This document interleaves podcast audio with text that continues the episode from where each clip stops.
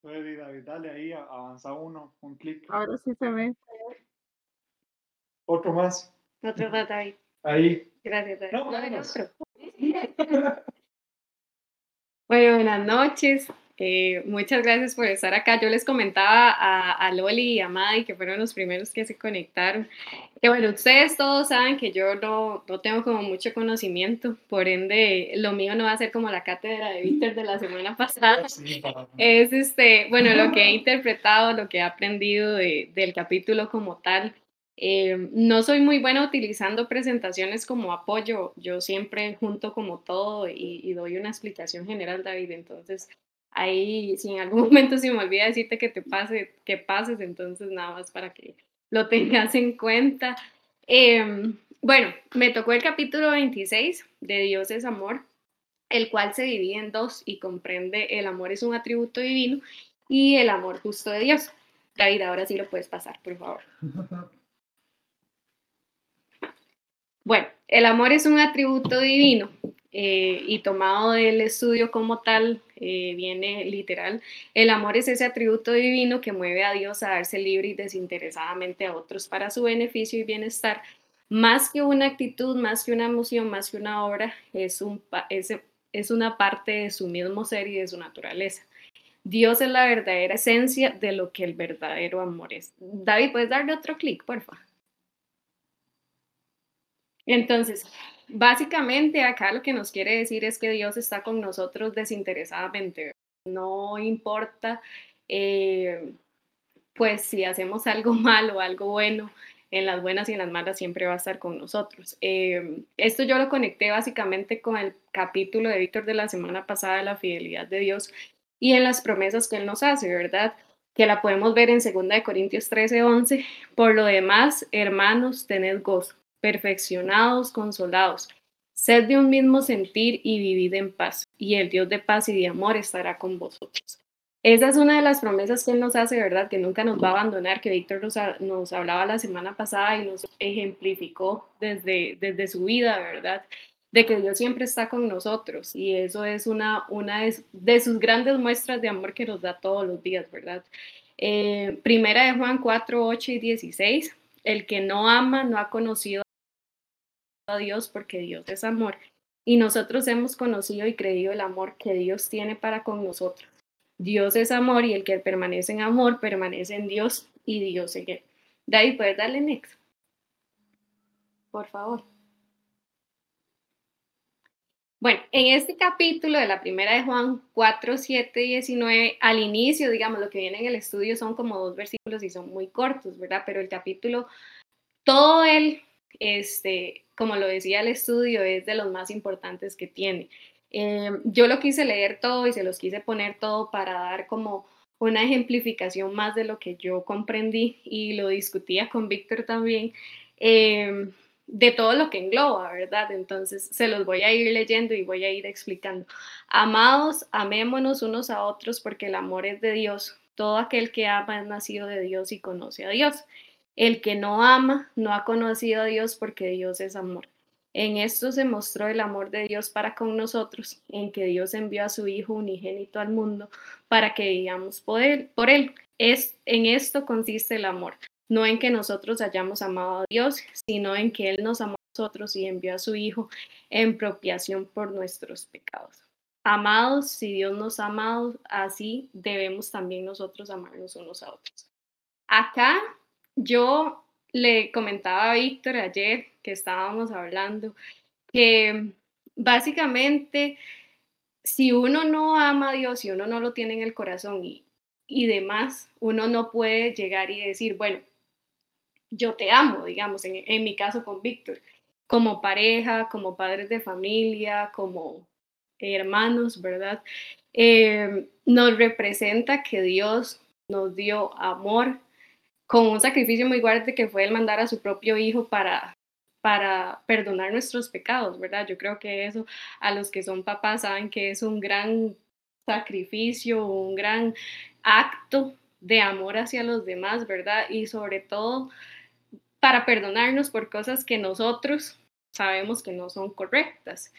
Eh, también me llamó mucho la atención el que dice que Dios nos amó a nosotros primero, entonces yo lo veo como hacia mí, ¿verdad? Entonces, si Dios me ama a mí, la forma en la que yo puedo transmitir ese amor es porque Él vive en mi corazón.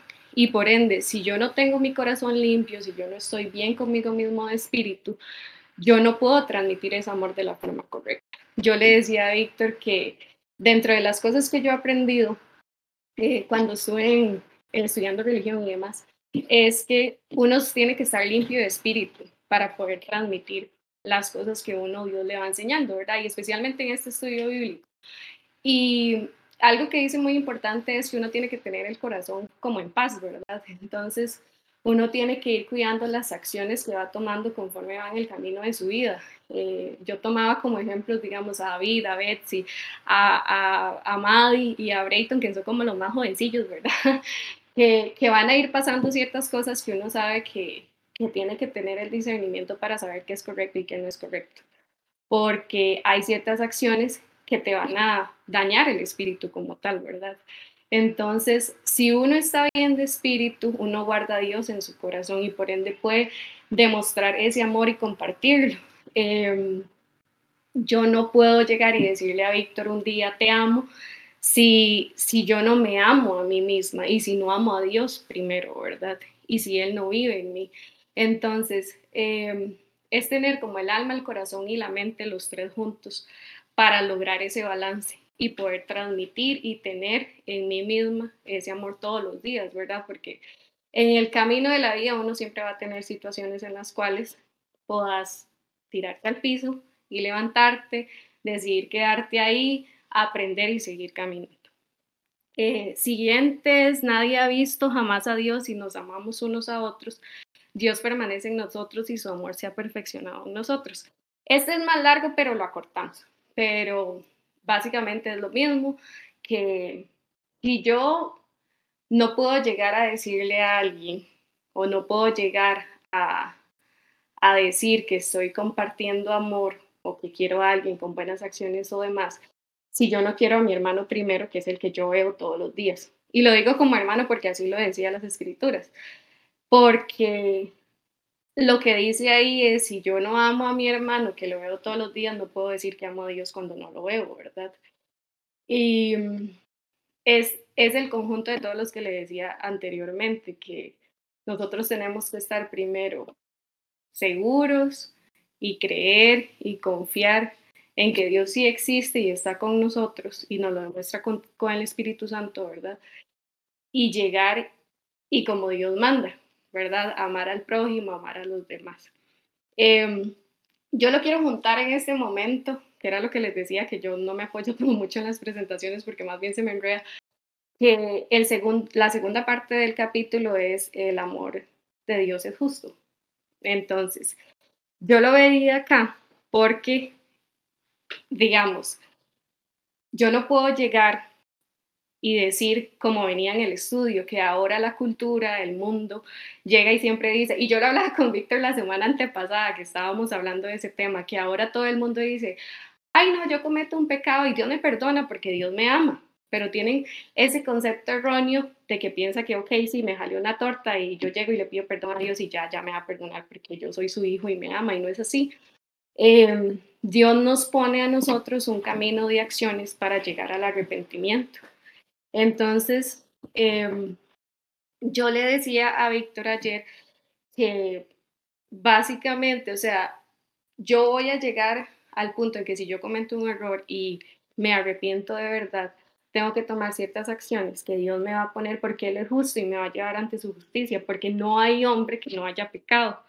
Entonces yo le decía a Víctor, es como si yo llegara y agarrara a Víctor y, y lo golpeé. y entonces yo lo golpeo y tres días después llego y le pido perdón.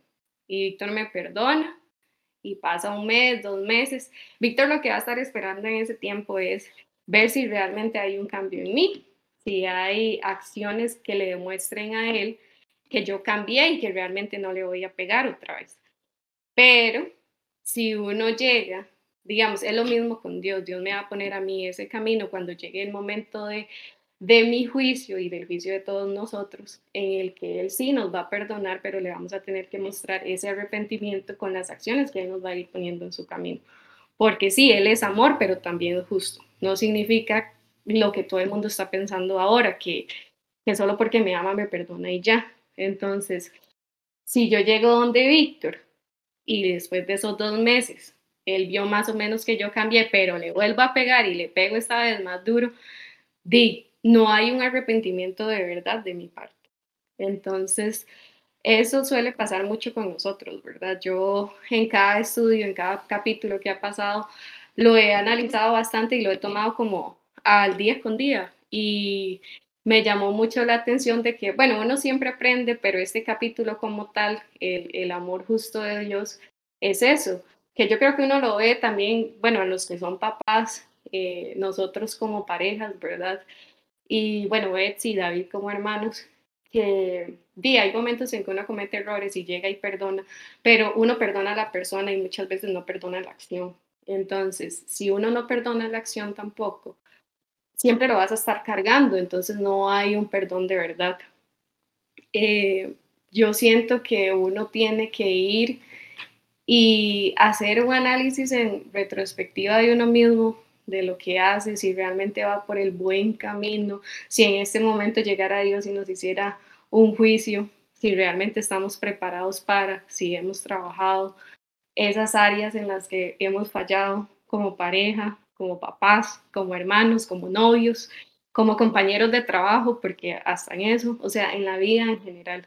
Entonces, ¿cómo nos representa Dios ese, ese arrepentimiento y ese perdón?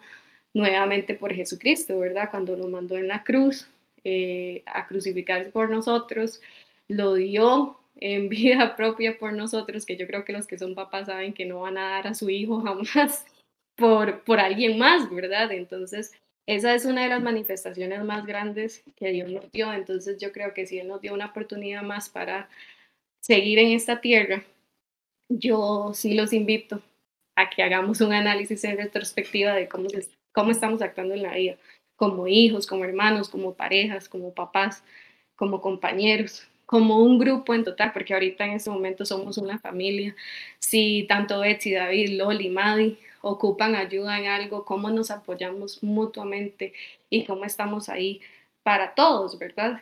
Y, y esa es una forma de amar, pero principalmente mantener una buena relación sana con Dios, la cual la podemos mantener a lo que yo he aprendido, que es por medio de la, de la oración, las buenas acciones, y mantener esa fe y esa confianza en Él, ¿verdad? Que muchas veces la gente llega a las iglesias o a las religiones o como sea, y sí, yo creo en Dios y me golpeo el pecho, pero la verdad es de la boca para afuera.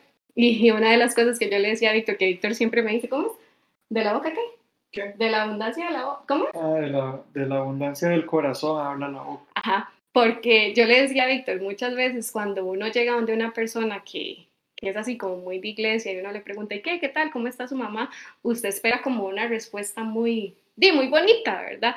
Pero muchas veces me he sorprendido que llega, ay, no, es que esa vieja aquí, bla, bla, bla, y me hace allá, y me hace, y yo me quedo así como, ¿verdad? Entonces, es como cuidar también bastante esa parte de lo que uno lleva dentro de uno, porque es lo que al final uno demuestra, ¿verdad? En todo, en el trabajo, en la vida diaria, etcétera. Entonces, eh, básicamente eso fue lo que yo aprendí del estudio. David, ¿le puedes dar next, porfa? Otra vez, otra vez.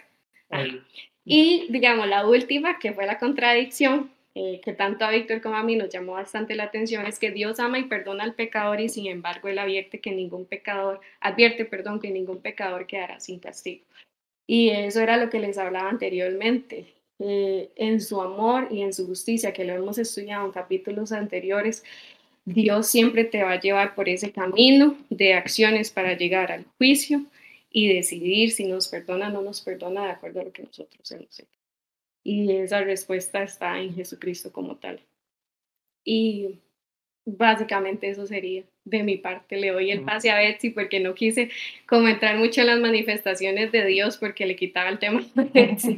Entonces sí lo, reestructuré, sí lo reestructuré un poco porque sí, sí estaba en una discusión con Víctor de no, pero es que yo quiero hablar de esto, pero no, eso le toca a Betsy. Entonces, así no hay cualquier cosa la apoyamos a Betsy. Sí les agradecería si tienen comentarios y, y si me pegué y demás, ahí les pido las disculpas, pero ahí voy aprendiendo.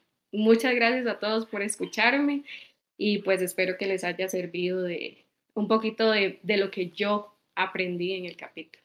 Gracias, David. Eh, yo tengo un comentario, ¿me escuchan? Ajá, sí. Así es, está muy bonito lo que expuso y la felicito porque a pesar de, de, que lo que usted dijo al principio, no lo dije yo, ¿verdad? que, usted no tiene mucho conocimiento, lo expresó de una manera muy, muy clara. La felicito mucho y, sé que con el caminar nadie de nosotros llegó aprendido. Así como anécdota le voy a contar, una vez este, empezando a leer en la iglesia, un, creo que era un proverbio, sí. Hay una palabra que dice, por ahí que dice maquina, de maquinar, ¿verdad? De, planear, de, de, de, ejecutar algo en la mente primero. Y cuando yo la leí por primera vez, leí máquina porque yo no sabía ni qué quería decir. Entonces, es un caminar día a día y la felicito, Lucy lo hizo muy bien. Este, lo, que, lo que quería aportar es esto, cuando, cuando usted mencionó ahora lo que era la propiciación, para mí eso es un acto eh, que refleja realmente quién es Dios en su amor, ¿verdad? Que, que fue eso que él hizo por medio de Jesucristo. Él nos, nos, eh, nos presenta, es más, voy a leerles una definición, si me lo permiten, que, que la busqué y la compartí por acá, en el grupo de familia. Dice, eh, propiciatorio, dice, es algo que tiene la virtud de hacer propicio o favorable especialmente ante la divinidad. Una víctima propiciatoria es la víctima de un sacrificio efectuado con fines propiciatorios, lógicamente tiene, tiene relación. Se aplica como objetivo para calificar, bueno, pero voy a buscar la definición. Acción, la definición es. Dice, ¿qué quiere decir propiciación de nuestros pecados? Dice, cubrir, pagar, acción que paga la ofensa del pecado a Dios para que su santidad y justicia sean satisfechas y pueda perdonar el pecado. Solo la sangre de Cristo puede borrar los pecados del hombre, porque cada pecado es una ofensa infinita por ser una ofensa hecha a Dios que es infinito. Entonces, esa propiciación que usted lo leyó en su momento, este, es exactamente eso. O sea, es que Dios en su amor, por medio de Jesucristo, nos presenta ante sí mismo, eh, voy a decir como si nunca hubiéramos pecado.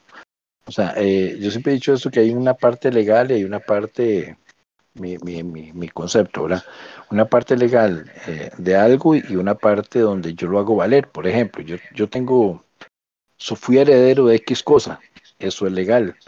Ante la ley yo puedo reclamar eso, ante la ley yo soy el dueño de eso. Pero la acción es cuando yo voy y hago valer ese derecho. En cuanto a la propiciación, legalmente todo el mundo, toda la humanidad, este, es perdonada mediante la propiciación. Pero ¿cómo lo hacemos valer? Por medio de Jesucristo. Cuando lo aceptamos a Él como nuestro Señor y nuestro Salvador y aceptamos el amor de Dios en nuestra vida. Entonces, eso que era legal, que era un derecho para cualquiera que, que llegue a, por medio de Jesús, se vuelve a, nosotros una realidad cuando, cuando lo conocemos a Él.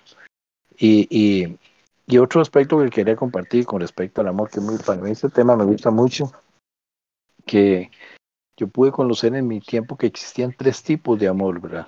Tres tipos de amor y, y bíblicamente así también se ve. Una cosa es el, el amor de, de, amigos, ¿verdad? Yo tengo amigos que, los, los, es compañerismo, es un amor de compañerismo. Este, yo había entendido que se llama eh, por ahí leí ahorita que decía amigal, pero también yo leí que era un amor filial de fileos, algo así. Fileos. La verdad que sí. Y, ah, y hace un poquito ahora, ahora que estaba leyendo acá, venía una palabra amigal. Voy a buscar después de dónde salió. Y después la otra es el amor eros, ¿verdad? Que es el amor sexual. Y, y la última que es Dios mismo, es el amor ágape, que es el amor incondicional. Este, por ejemplo, yo con ustedes como amigos, ¿verdad? Puedo tener el filial y puedo tener es, y el, el ágape. Yo con, con, con, con mi esposa puedo tener los tres. Debo tener los tres. Amigal, eh, perdón, amigal o filial, puedo tener eros y puedo tener el amor ágape. El, el ágape es un amor incondicional. ¿Por qué es incondicional? Porque Dios nos ama no por lo que somos, sino por lo que Él es. Él es amor. Entonces, Él en realidad no, no, eh, como le digo, por eso dice la palabra de Dios que Él hace salir el sol sobre justos e injustos, hace llover sobre justos e injustos. Igual una persona, un agricultor que no conoce de Dios, siembra la tierra y la tierra le produce. Entonces, eh, porque Dios es así. Pero en realidad eso que dijo usted, que es muy importante, el amor viene a ser este, Lucy, ¿verdad? El amor se viene a ejecutar con acciones cuando yo empiezo a actuar conforme al amor de Dios, tanto para Dios como para los demás. Y, y al hacer yo amor incondicional es cuando yo puedo hacer una acción, no me interesa que nadie lo sepa, y la hago sin esperar recibir nada a cambio, este, así lo hace Dios. Dios entregó a su Hijo Jesús y, y, no nos pidió nada a cambio, simplemente que le diéramos su corazón y después que camináramos en sus caminos, pero Él no nos pidió un pago por eso. Entonces, ese era mi aporte, ¿verdad? Que, que el amor de Dios es tan especial y se muestra, como usted lo dijo, Lucy, muy claramente en, en Jesucristo. Solamente quería explicar qué era eso de propiciación, que era una paga, que era algo que, que se dio para, para pagar anticipadamente este, la redención de, del hombre. Pero eso es como que yo le diga a usted y a Víctor Lucy, por ejemplo, de este, váyanse al hotel tal y tal, eh, repórtense en recepción, porque ya está pagado todo lo que ustedes van a, a, consumir ahí y toda la estadía de ustedes. Eso hizo Dios con medio, por medio de Jesús. La propiciación fue, vengan a Jesús, que el pago ya está hecho. Sí, muchas gracias por el aporte, don José. Con mucho gusto. Bueno, eh, primeramente, sí, dale, dale. Ah, no, adelante, adelante. No, no, tranquila. no, no hay problema, es que mi comentario no era tan acercado al de mi papá, tal vez el suyo es un poco más. No, de hecho no, para nada, así que adelante. Ok, ok, bueno, este, bueno, primeramente, gracias Lucy, gracias por la presentación, todo estuvo bastante bien. Y este, quería, digamos, recalcar el tema de esta contradicción.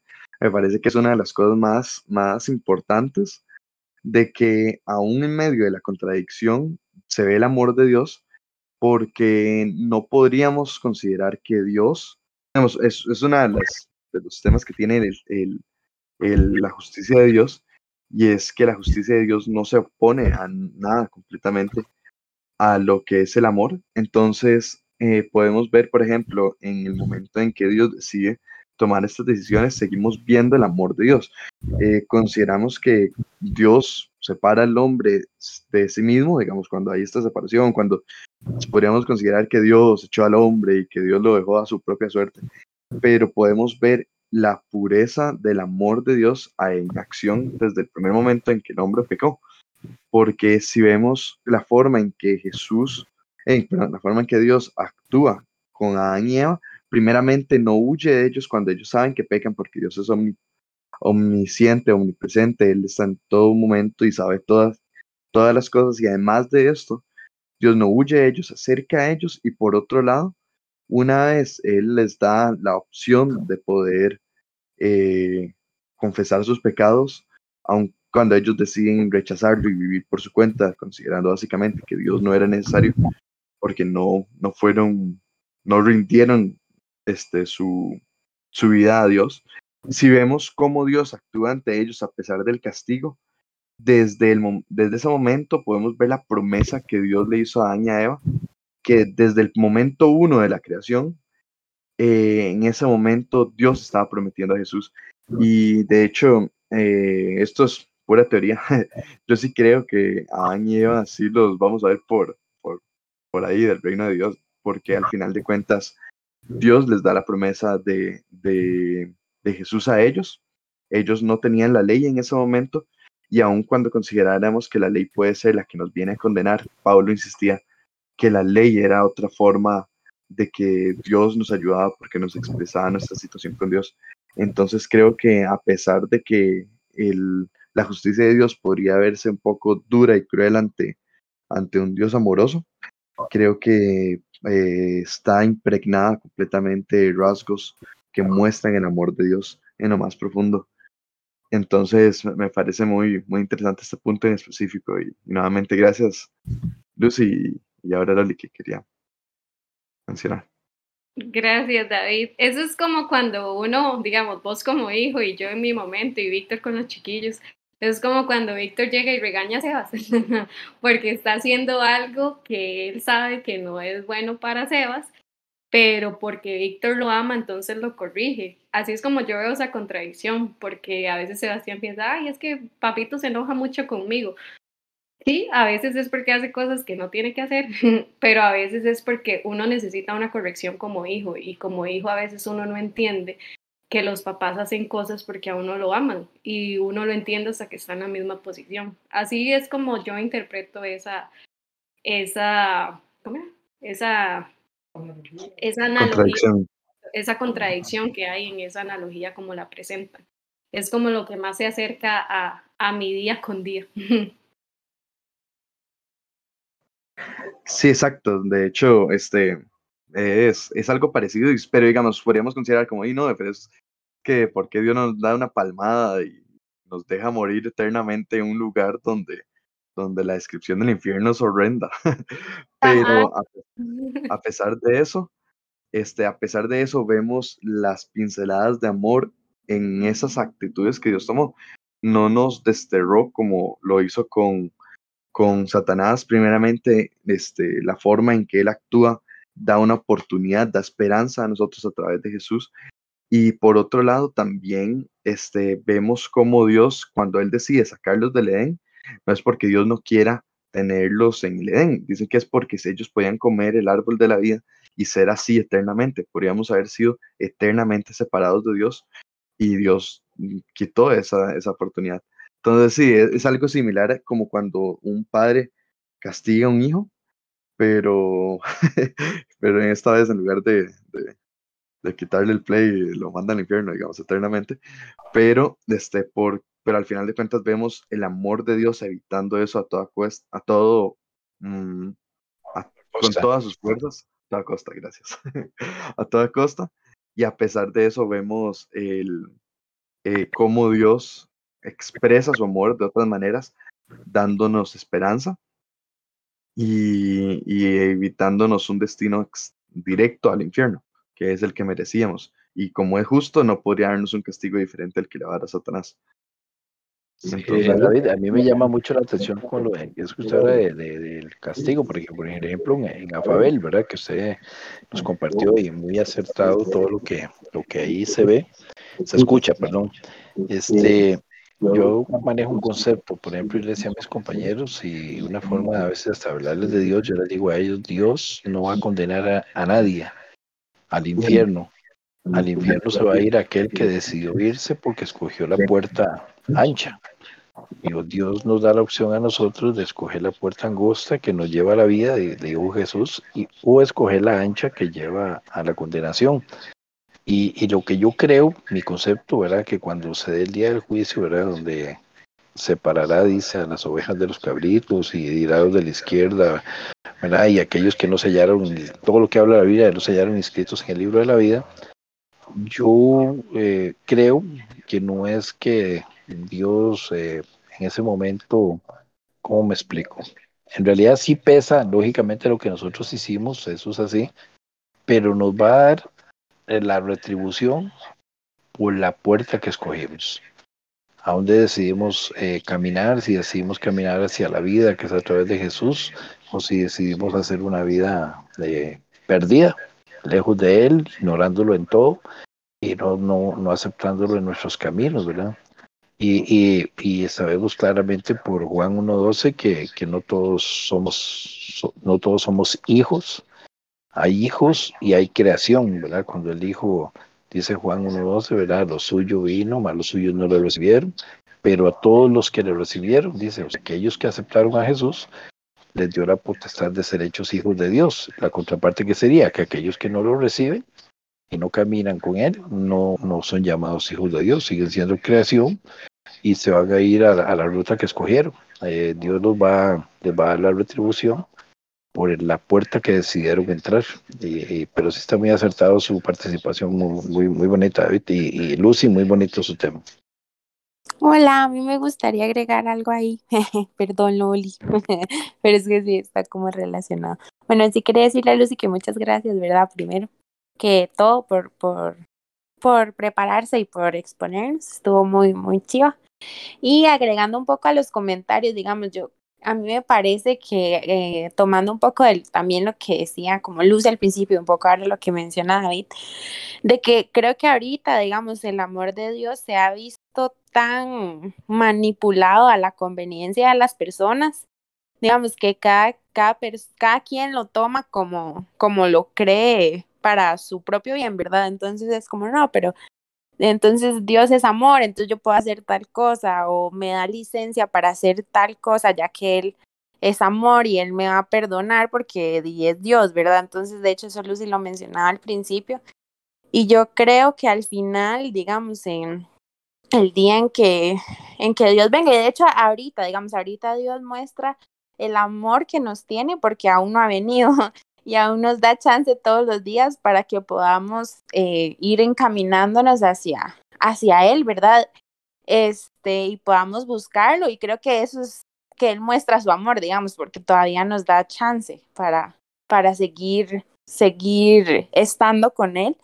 Y también eh, agregando un poco a lo que dice David, en lo, la, lo del día del juicio, yo creo que pasaría este, algo parecido a lo que pasa ahorita, como de que muchas personas, inclusive cristianos o en su mayoría cristianos, pueden pensar que en el día del juicio Dios no los va a condenar porque Dios es amor, entonces que ellos no, no van a sufrir ningún tipo de castigo por sus acciones, ya que él, ellos pidieron perdón o él, él tiene que perdonarlos.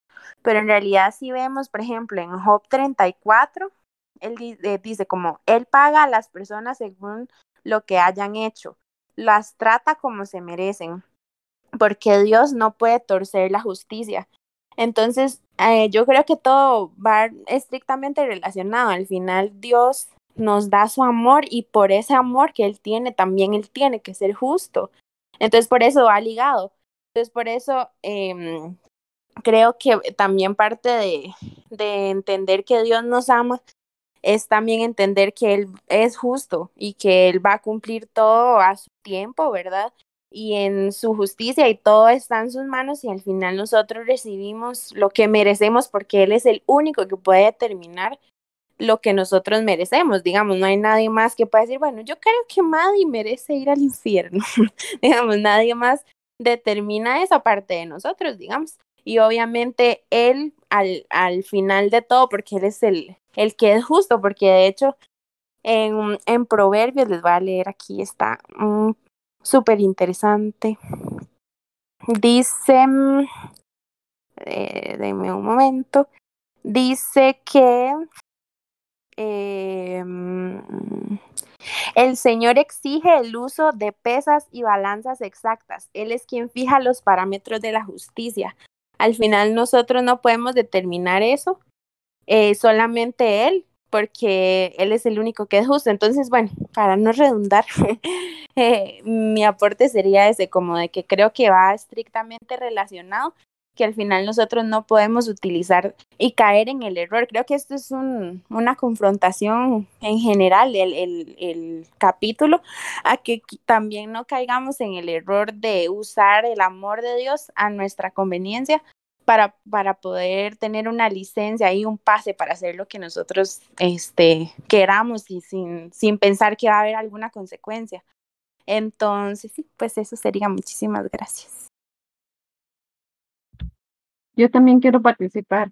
Este, bueno, muchas gracias, Lucy. Estuvo muy bonito y, y me alegro que, este, que nos hayas transmitido esto y yo creo que eh, Dios te está llevando a, un conocimiento muy bonito porque lo estás aplicando estas enseñanzas para tu vida y así es como también tenemos que hacerlo cada uno de nosotros. Y, es, y de esto, de lo que estuvimos estudiando acá, algo que sí me gustó mucho es lo que dice en Éxodo 34. Dice que después el Señor, ah, bueno, 34.6, el Señor pasó adelante de, de Moisés proclamando el Señor, el Dios de compasión y misericordia, soy lento para enojarme y estoy lleno de amor inagotable y, fidelidad. Eso está, estoy lleno de amor inagotable. Eso es algo precioso de escuchar que tenemos un Dios que nos ama de una forma inagotable. Él siempre va a estar pensando en nosotros en amor. Él siempre va a estar pensando en darnos lo mejor para nosotros.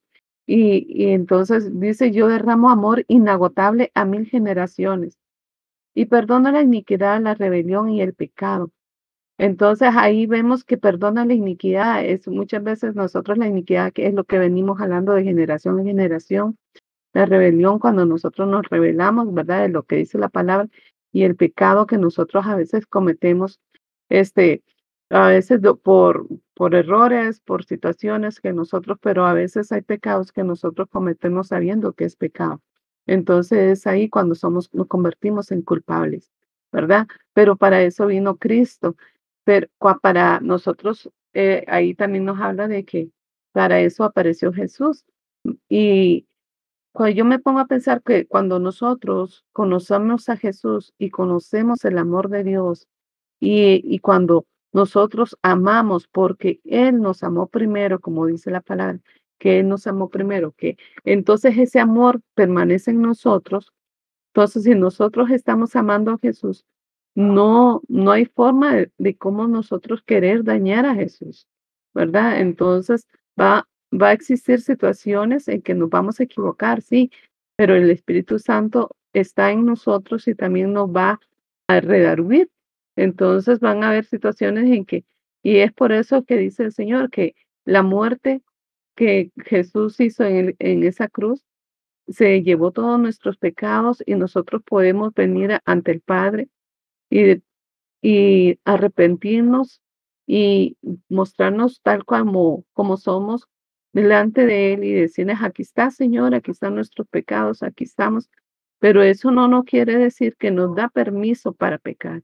¿Verdad? Porque si nosotros hemos reconocido, hemos, si hemos encontrado a Jesús, hemos encontrado el mayor tesoro, hemos encontrado a alguien con un amor inagotable, alguien que, eh, que fue capaz de morir por cada uno de nosotros, fue capaz de morir por mí.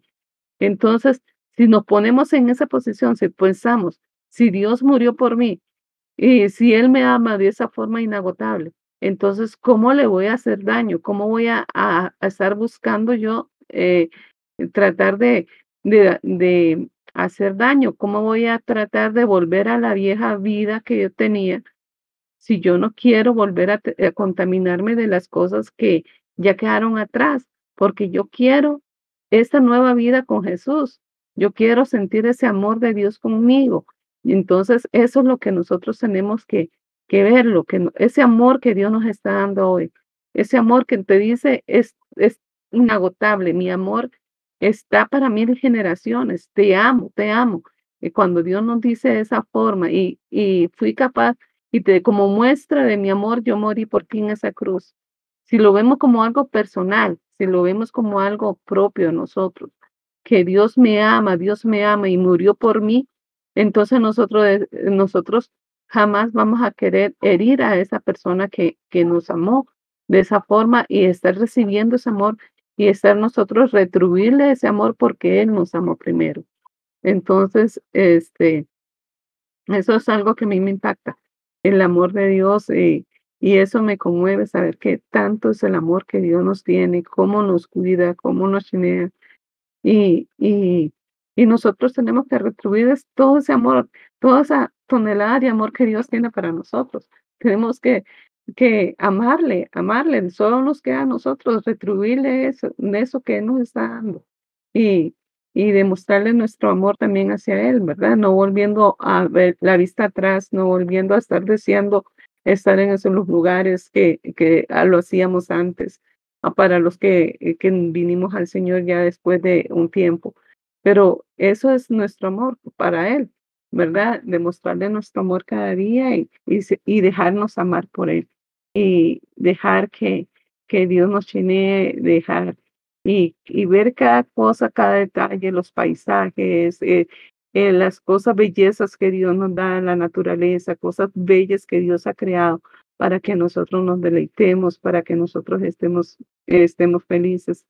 Y esas son cosas lindas que demuestran el, tanto, tanto el amor que Dios nos tiene. Así que esa sería mi, mi participación.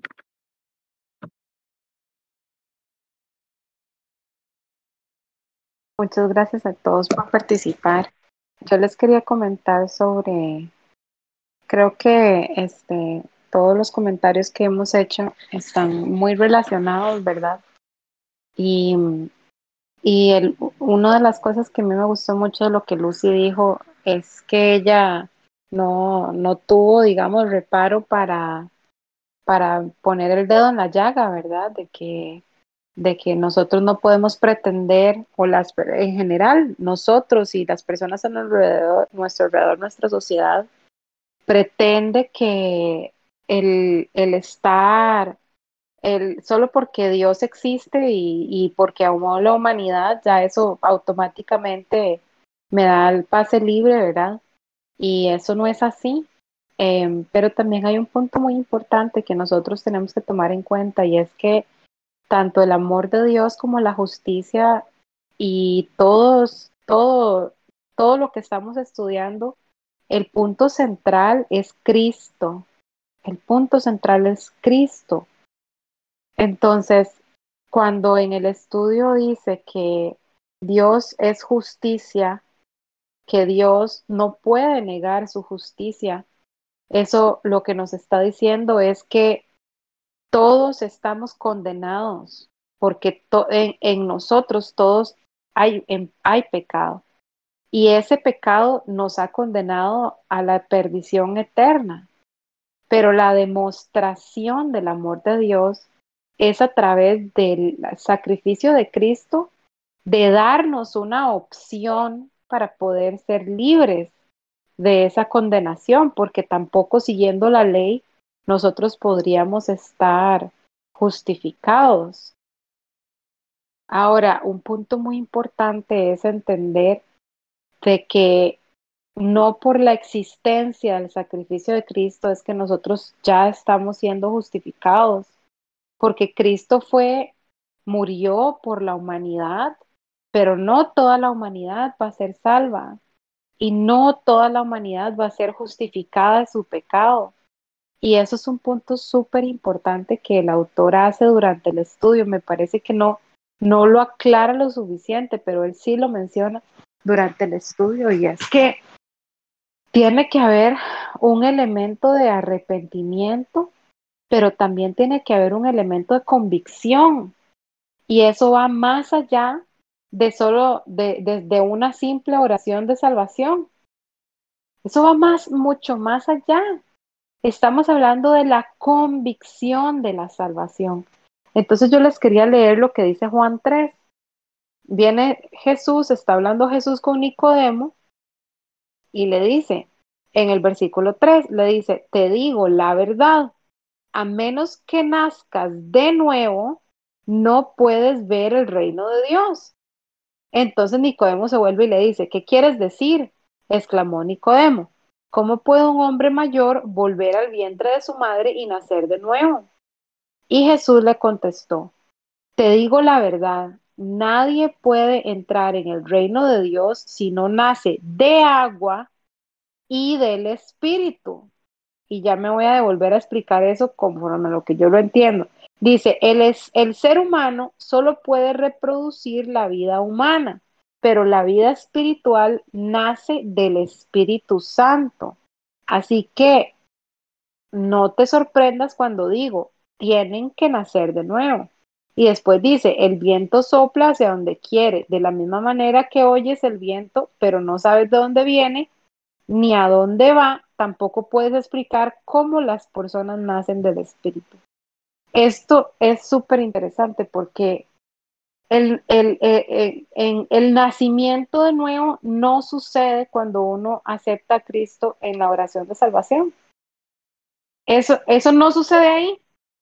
El nacimiento de nuevo sucede en el transcurso de la búsqueda de Dios. Entonces, cuando yo tenía 10 años, a mí me pararon en el altar de la iglesia y me, y me dijeron, repita esta oración, y yo la repetí, y entonces cuando terminó, cuando terminé de hacer la oración, todo el mundo aplaudió. Pero ¿qué pasó? A mis 14 años yo me rebelé y después a mis N cantidad, así. Entonces, ¿qué era lo que, qué fue lo que sucedió? Que porque yo tenía 10 años y me pararon al frente del altar de la iglesia, no significó que yo ah, hubiese nacido de nuevo ahí en ese momento. El nacimiento de nuevo, yo no sé en qué momento yo nací de nuevo, pero yo sé que ese nacimiento de nuevo se dio en mi trayecto de buscar a Dios, en mi trayecto de buscar la presencia de Dios, de orar, de leer la palabra. Hay un cambio. Hay personas que ese nacimiento nuevo se da de forma abrupta, como le pasó a Paul Washer, que le pasó en un momento específico y determinado y él puede hablar de eso y contarlo. Y hay personas que no, como a mí, que yo no sé en qué momento se dio, yo puedo, hay, hay eventos en mi vida que me marcaron sumamente profundo y yo puedo hablar de ellos, pero no sé cuál de todos esos eventos fue el momento en el que yo nací de nuevo. Y eso es un punto muy importante porque lo que decía Lucy ahora, las personas utilizan el Evangelio para manipular no solamente a las demás personas, sino para manipularse a sí mismos. ¿Eso qué quiere decir? Convencerse de que pueden agarrar a Dios y hacerlo calzar a su estilo de vida erróneo. Y en, el, y en el estudio hay una parte muy interesante que él dice, dice, el amor de Dios se manifiesta en que todos aquellos que se arrepienten y confían en Cristo son justificados ante Él y les concede una comunión inquebrantable con Él. Pero después dice, la justicia de Dios se manifiesta en que todos los que rechazan el Evangelio serán juzgados por cada uno de sus pensamientos, palabras y hechos con perfecta equidad e imparcialidad. Y eso es súper importante porque el elemento clave aquí es los que se arrepienten y confían en Cristo. Entonces, nosotros no podemos, no podemos tomar el Evangelio y hacerlo calzar a nuestra forma errada de vivir, porque eso no es justo conforme al Evangelio, eso no es el Evangelio de Cristo. El Evangelio de Cristo es recto, por eso es que, como decía ahora don José, nosotros vamos a ser juzgados conforme a la puerta que, que, que eh, por la que nos metimos. Puede ser una puerta angosta y por eso la palabra habla de la puerta angosta. Entonces, no, o puede ser la, o puede ser la vía libre, el camino ancho, el que sí, Diosito me perdona y sí, Diosito me. No. Y realmente, cuando uno piensa o cuando uno trata de hacer calzar el Evangelio en nuestra forma errada de vivir, eso lo que demuestra es que realmente no conocemos a Dios.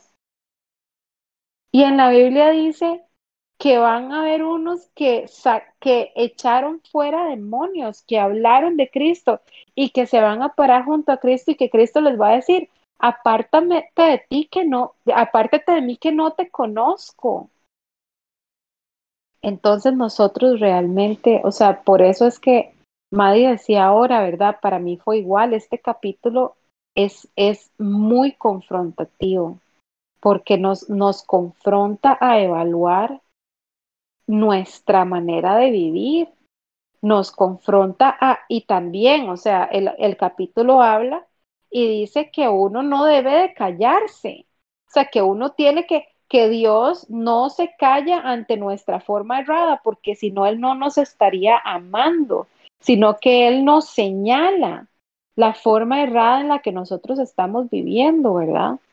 Y entonces, si nosotros realmente anhelamos, anhelamos ser como Cristo, nosotros vamos a llegar, si no hemos llegado todavía, vamos a llegar a el punto en el que nosotros vamos a haber nacido de nuevo. Por eso el versículo al final, el, el versículo al final dice, te digo la verdad, nadie puede entrar en el reino de Dios si no nace de agua y del Espíritu. Para mí, cuando él dice que no nace de agua, él se está refiriendo a la acción natural, que es entrar en, en, esta, en, en, esta, en este conocimiento de Dios, es decir, el querer, el querer ir a bautizarse, es una acción física que yo puedo tomar, pero después dice, y del Espíritu, o sea, no basta con que yo tome esa acción física, sino que tiene que haber un proceso espiritual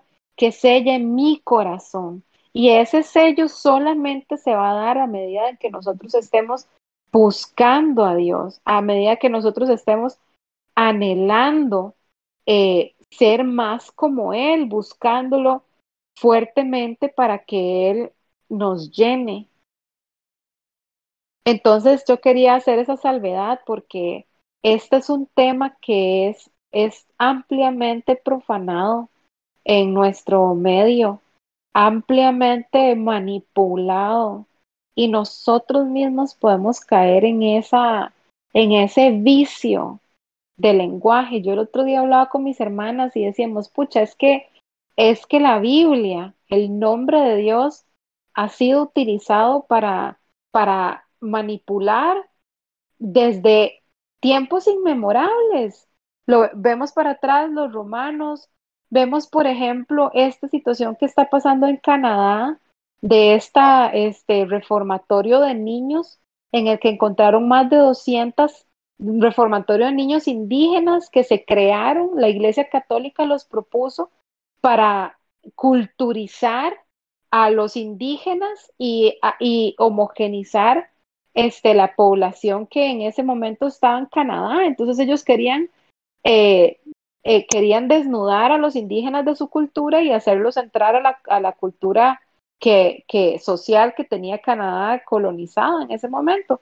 Y entonces agarraban a los niños obligatoriamente, los niños de, indígenas, y los metían en estos reformatorios que eran internados y los y eran este, em, administrados por sacerdotes y la iglesia católica estaba ahí y los, y los vestían, les ponían los crucifijos, les ponían las sotanas esas negras que lo utilizan los católicos, los ponían a rezar, los ponían a hacer un montón de cosas. Y en es y ahorita este este año encontraron una, una tumba de más de 200 niños sin nombre, sin registro, no se sabe quiénes eran, el hijo de quién eran, no se sabe nada de esos niños. Y, y entonces empezaron a salir las noticias de que de, abusos sexuales, de personas que sí sobrevivieron, de abusos sexuales, de golpes, del montón de denuncias que hay. Entonces, la Iglesia Católica este, está pidiendo perdón, entonces ya el, el, primer ministro de Canadá está pidiendo al Papa que vaya. O sea, uno dice, ¿cómo es posible que utilizaran el Evangelio? La Biblia la utilizaron para ese tipo de fines. Es increíble, pero se da. ¿Por qué se da? Porque no hay un nacimiento de nuevo, es decir, la palabra es hecha conforme al estilo de vida manipulada. Y nosotros podemos caer en eso en cualquier momento. Si nosotros no conocemos la palabra de Dios, si nosotros no conocemos el Evangelio por lo que realmente, no por lo que nos han contado, lo, porque, lo que hemos escuchado, por lo que dice la Biblia, por lo que nosotros hemos vivido en la presencia de Dios. Y eso es lejos de las experiencias espirituales. sino basados en lo que realmente dice la palabra. Cuando nosotros empezamos a conocer el Evangelio, empezamos a vivir conforme a Él, entonces nos empezamos a acercar a Cristo. Antes no. Y eso es, para mí, la parte que más me confrontó de este capítulo, que es el verdadero conocimiento de Dios, el verdadero evangelio, lo que realmente significa esta, esta parte donde dice, eh, todos aquellos que se arrepienten, Lucy, Lucy lo decía ahora muy sabiamente, yo hasta lo apunté, porque eso es impresionante. Si nosotros tratamos de vivir conforme a la ley, nunca lo vamos a lograr. Pero si nosotros estamos en comunión con Cristo, buscándolo a Él, arrepintiendo nuestros pecados, Lucy dijo, si yo peco y me arrepiento, Dios le va a poner a uno un camino de acciones para cambiar y abrazar la justicia. Pero eso no lo vamos a lograr, no lo vamos a lograr si realmente nosotros no hemos nacido de nuevo, si no estamos buscando a Dios por quien Él realmente es, si no ponemos nuestra vida bajo la luz de Dios, y eso eh, yo los invito a que lean Juan 3 después, porque Jesús habla sobre eso, sobre la luz. Si nosotros no permitimos que el Evangelio nos transforme, sino que nosotros transformamos el Evangelio, entonces ese camino de acciones realmente nunca lo vamos a encontrar, porque ese camino de acciones implica renuncia, implica someterse, implica soltar muchas veces, implica cambiar, implica hacer cosas que no queremos hacer. Por ejemplo, si tenemos una amistad que nos está apartando de Dios, una amistad que no nos está bendiciendo, y entonces Dios nos pide esa amistad. Y uno dice, no, es que no la quiero dejar porque es que es mi amiga del colegio, es que yo la conozco hace 20 años, es que, y uno pone N cantidad de excusas, pero realmente lo que estamos haciendo es priorizando una persona a Dios. Entonces, ese camino de acciones no siempre va a ser eh, un, un, camino de rosas, no, no siempre va a ser lo que yo quiero, lo que yo siento bonito. Va a ser un camino que nos va a costar, pero nuestro compromiso, ahí es donde nosotros comprobamos si realmente Cristo es nuestra primera prioridad. Yo creo que Dios nunca le va a pedir a Lucy que sacrifique a uno de sus hijos si se quiere acercar a él porque Dios no es irracional. Dios no nos pide cosas irracionales, pero Dios sí nos pide cosas que no nos van a gustar o que no vamos a querer hacer en el momento, pero que realmente ese es el camino que nos van a llevar a cambiar y a alcanzar la justicia. Es entonces eso es lo que yo les quería compartir. Eso para mí, bueno, este capítulo de verdad que me confrontó mucho y, y no, no lo dejo de meditar. Muchas gracias, Lucy. Muy bien expuesto, muy claro. Muchas gracias. Gracias.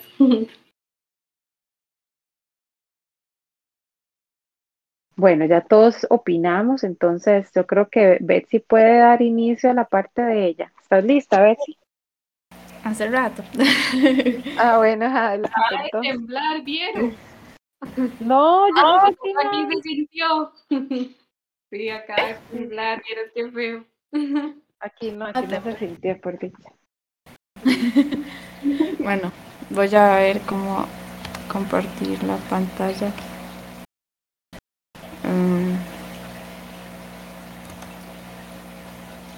Betsy, si quiere me lo podría pasar por un WhatsApp. no, ya voy a ver. Ahí ven. No. O sea, ahí se ve, se está yendo Discord. Ok. Sí, ahí se ve. Ahí, suave. Sí se ve. Eh,